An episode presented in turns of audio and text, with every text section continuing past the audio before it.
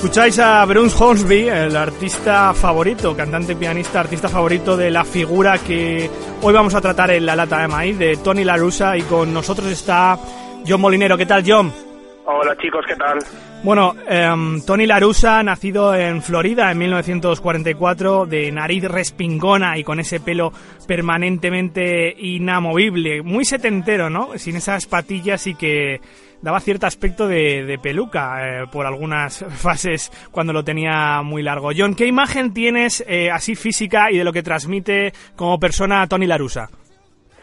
Pues sí, es un poco lo que dices, mm, una imagen así como yo creo que además siempre ha mantenido la misma. Yo todas las imágenes que he visto de él, yo creo que sea de, de hace 20 años o 30 o ahora, está casi igual, no ha cambiado mucho. Y pues como entrenador sobre todo que es eh, donde se ha ganado la mayoría de su fama pues un poco lo que lo que comenta todo el mundo no un gran innovador una mente privilegiada para para el béisbol y, un gran competidor y que lo demostró con todo el éxito que ha tenido en, en su carrera. Bueno Larusa empezó como eh, jugador no con mucho éxito Pasó por algunos equipos de las ligas mayores, pero luego acabó divagando y deambulando por las, las eh, ligas menores. Sí, creo que llegó a jugar ciento y pico partidos en, a lo largo de cinco temporadas en, en las mayores, por tres o cuatro equipos pasó además, y luego sí, pues un poco fue un jugador de esos que no termina nunca de despuntar en las ligas mayores intentan estirar la carrera en las menores a la espera de, una nueva oportunidad. Bueno, la Larusa que terminó su carrera en las ligas mayores em, se doctoró en Derecho eh, por, la Universidad de Florida State, creo recordar, ¿no?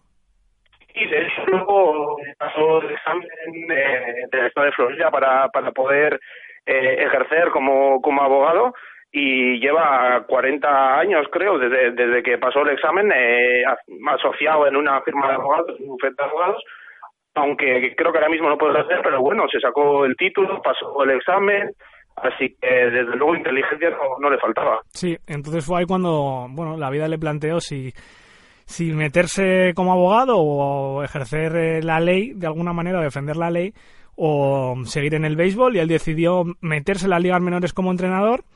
Y ahí empezó una carrera que eh, llegó a las mayores a finales de los 70 con los Chicago White Sox. Fue su primera franquicia que llevó como manager.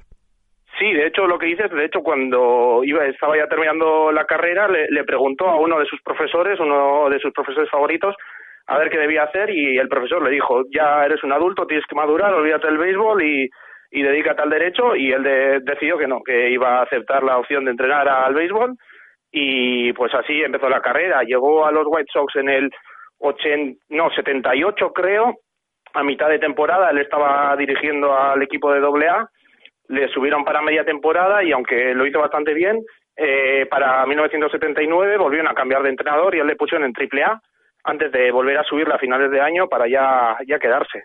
Y después vinieron los Oakland A's, que los llevó a tres series mundiales consecutivas, ganando solo una de ellas, la de medio, la del año 89. Sí, fue una de las grandes épocas de, de los Oakland A's, con Mark McGuire y compañía, unas máquinas de, de, ofensiva, exacto, José Canseco también, y ganaron eso, la Serie Mundial de 89 contra los Giants, creo que fue la de la del terremoto, si no me acuerdo mal. La del terremoto, la que hablamos aquí hace, hace unas Sí, exacto. Exacto, sí, y en el 88 llegaron a las World Series perdiendo contra los Dodgers y en el 90 perdieron contra los Reds. Y él también recibió en el 88 creo que ganó el título a mejor entrenador de, de la Liga Americana y empezó como realmente su carrera, la parte más exitosa de su carrera, digamos. Pero justo, John, eh, fíjate que los seis en esos tres años, 88, 89, 90, eran favoritísimos en las tres series mundiales, pero solo pudieron ganar una.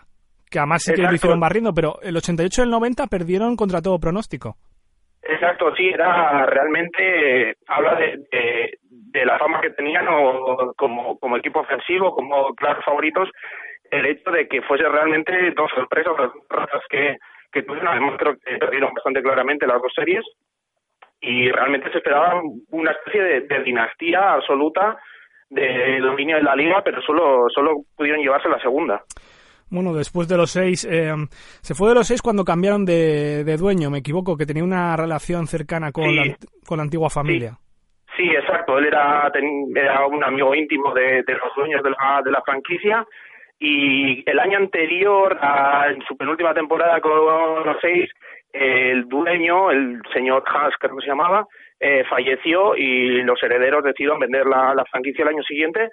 Y él decidió que no quería seguir en, los seis sin la familia al mando y fue cuando pasó a, los Cardinals, que es lo que los aficionados hoy en día quizás más, recuerden. Sí, en los Cardinals eh, se ha convertido o se convirtió en el entrenador con más victorias en la historia de la franquicia. Es el tercero en la historia de la Major League Baseball, detrás de Connie Mack y John McGraw.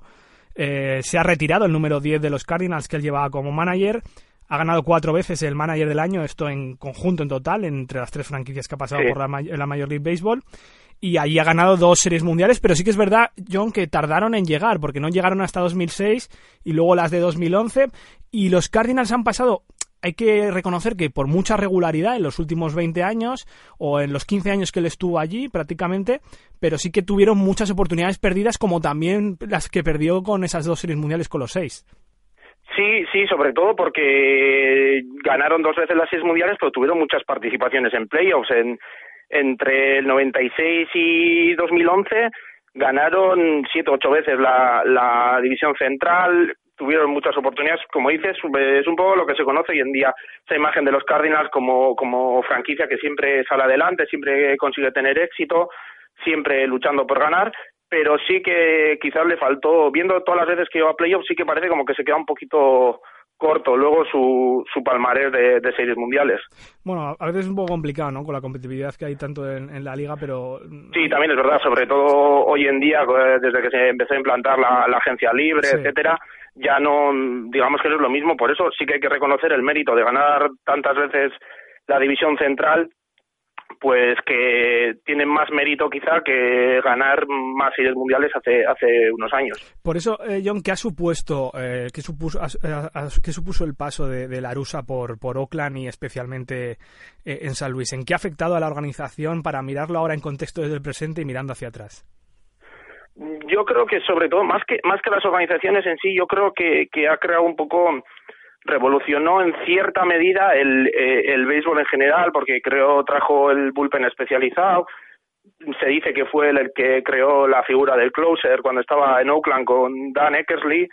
Eh, es un, un tío que sobre todo trae, traía una importante mentalidad ganadora, ¿no? Yo creo que por eso también le fue también en los Cardinals, porque él decía que él quería que todo el mundo estuviese listo para jugar, que él iba a ser un gran entrenador para los jugadores que estuviesen dispuestos a luchar y siempre muchos eh, compañeros, bueno, eh, rivales de como entrenadores como Jim Leyland eh, han dicho siempre que él se caracterizaba sobre todo por esa competitividad, ¿no? Y yo creo que trajo a las dos franquicias esa esa idea. Justo esas series mundiales del 2006 con los Tigers que estaban frente a frente en Marquillo, Larusa y Leyland una de esas cosas que eh, para recordar. Eh, antes hablabas que era un tío innovador, eh, que Tony Larusa había innovado en el, en el béisbol. Fue uno de los primeros que utilizó los ordenadores para, para analizar los partidos, los equipos o los jugadores. Pero al mismo tiempo es un romántico del juego, porque mm, sí que se mostró cierto algo escéptico con, con las Sabermetrics y con el Moneyball. Por lo menos algo pudo leer en su día que no estaba justo de ese lado. Sí, sí, era curioso porque él, ah, desde que llegó a Oakland más o menos pues, unos unos 10 años antes de que estallase un poco el fenómeno Moneyball con el libro de Michael Lewis y Billy Bean, etcétera, él ya empezó a, hacer muchos eh, ciertos análisis estadísticos pues para para crear, por ejemplo, en, en las últimas entradas, pues sacar al relevista adecuado para, para cada bateador rival, etcétera. Pero a la vez él decía que eso había que combinarlo siempre con, con, con el instinto, con, con la sabiduría de, de ver y jugar mucho béisbol. Y de hecho, hay un libro que se llama Three Days in, August que, narra una serie de tres partidos entre, entre los Cars y, y los Cardinals, en los que dicen que ahí se muestra la, la faceta esa de, de Larusa, de defensor de la tradición, de tal, como contrapunto un poco al libro de Moneyball de, de Michael Lewis, en el que se, se defiende un poco el uso de la estadística y la, y la objetividad. Tony Larusa, un tradicional del béisbol, pero que trajo cierta innovación y sobre todo yo creo yo en lo que decías, eh, competitividad, ¿no? Y para mí un ejemplo claro es, eh, es las series mundiales de 2011, cuando eh, los Cardinals están en un out de perderlas en casa frente a los Rangers, levantan ese partido imposible. Además creo que es tres veces, no sé si dos o tres veces, empatan en la novena, creo que empatan en la décima. O dos, remontan y uno lo empatan, no sé, algo... Empatan creo que también en la décimo primera. Y, y ejemplifica una de las frases que él dijo en su día, dice, solo porque estés a uno del strike no estás fuera, siempre puedes hacer más, siempre tienes otro bateo más. Esto es cierto en el béisbol, en el rescate de los animales y en la vida en general. Bueno, el rescate de los animales es que él es un eh, gran defensor de los animales, creo que tiene una asociación con su mujer de, en defensa de los animales, además. Sí, de rescate de animales abandonados, etcétera. Lo creo, no sé, no sé si después de retirarse o, o durante todavía su carrera como manager, pero sí debe estar bastante involucrado además en el tema. Mm, además, pese a la imagen esta que tenéis de, Tony Larusa, de un tío muy recto, tradicional en el béisbol, sin ningún tipo de fisura, es verdad que personalmente ha tenido ciertos em, desplantes o ciertos eh, problemas. De hecho, en 2007 fue detenido por conducir bajo los efectos del alcohol, cuando era todavía eh, manager de los Cardinals. Eso sí, es todo un caballero y un señor, pidió disculpas y nadie se ha acordado de eso. Eh, está en, ciertas noticias, pero nadie se acuerda de eso porque realmente todo el mundo lo mismo puede tener eh, ciertos, bueno, pues alguna vez algún problemilla. Sí que es verdad que, además, hablando muy bien español como él habla, él es de descendencia española y de descendencia italiana, Em, cuando ya era miembro de los eh, Arizona Diamondbacks y surgió la polémica respecto a la ley de inmigración del estado de Arizona, él se puso del lado de la ley de inmigración, lo cual eh, de alguna manera es poco entendible para una persona que es de herencia hispana e italiana, cuando es, em, ha venido de inmigrantes y se pusiera del lado de, aquella ley bastante restrictiva o demasiado conservadora respecto a lo que ocurría en Arizona con, con los inmigrantes. Em, ya ahí en Arizona, eh, John, él se retiró en 2011 después de las series mundiales que ganó. Pero dijo que no iba a volver, pero volvió al año siguiente.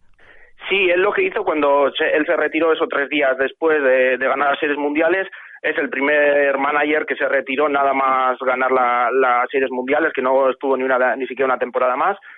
Y él se fue primero a, a la MLB, a la, a la organización como tal, a ayudar a Joe Torre con, un poco con la disciplina de pues, sanciones a jugadores por, por peleas, etcétera. Y luego, pues los, los Diamondbacks le vinieron y le ofrecieron ser el Chief Baseball Officer, creo que se llama el puesto, un poco como controlador general de, de todas las operaciones de, del béisbol, tanto en majors como en minors. Y, ahí sigue, de momento, poco a poco, mm, reconstruyendo un poco Arizona, que ha tenido un par de años de bajón y e intentar aportar toda su, su sabiduría.